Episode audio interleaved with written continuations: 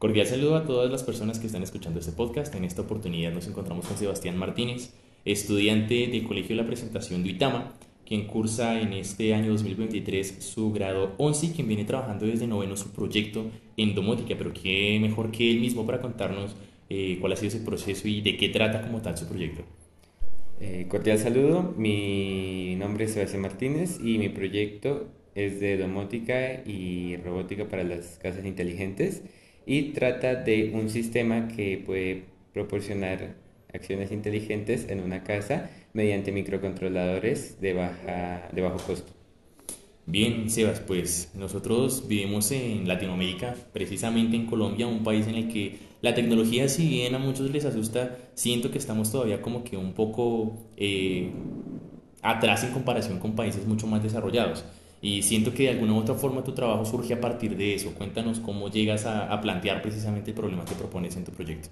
Sí, señor. Eh, durante la pandemia de COVID-19 estuve bastante tiempo eh, relacionándome con este tema y me di cuenta de lo útil que es el asistente de Google, que es el que me gusta utilizar bastante.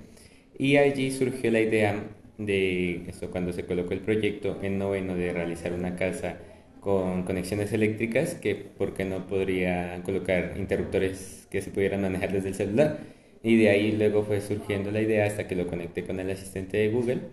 Y precisamente eh, lo que me dices, profe, es cierto. Eh, eh, Latinoamérica está bastante atrás en comparación con otros países y precisamente parte del proyecto se basa en ello, debido a que el microcontrolador que estoy utilizando, llamado Node MCU, es de bajo costo y además es es, es muy, muy fácil de usar, lo cual limita la, los precios que se podrían colocar en el mercado si se pudieran desarrollar esa clase de tecnologías aquí en Colombia.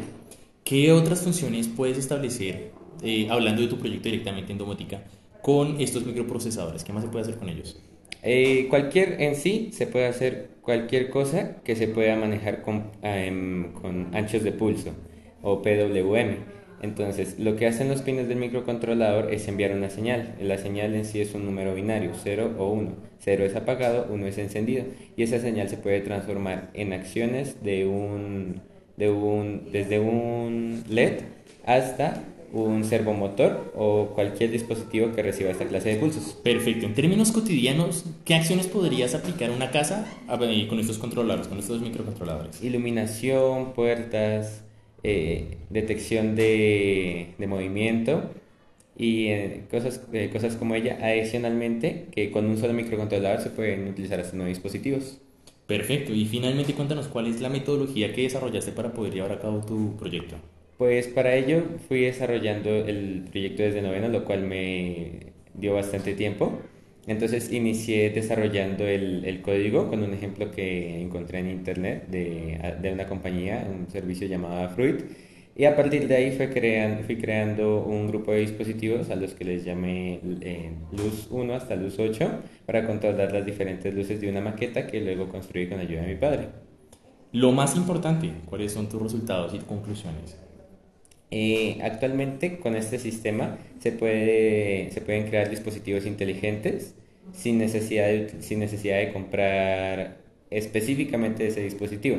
Es decir, puedes hacer con un microcontrolador desde un interruptor inteligente hasta un control para garaje o un detector de luminosidad o humedad. Perfecto. Ese fue Sebastián Martínez, eh, creador de este interesante proyecto y pues esperamos pueda tener demasiado éxito y alcanzar eh, el alcance precisamente que tú buscas con el mismo. Gracias. Gracias, profe.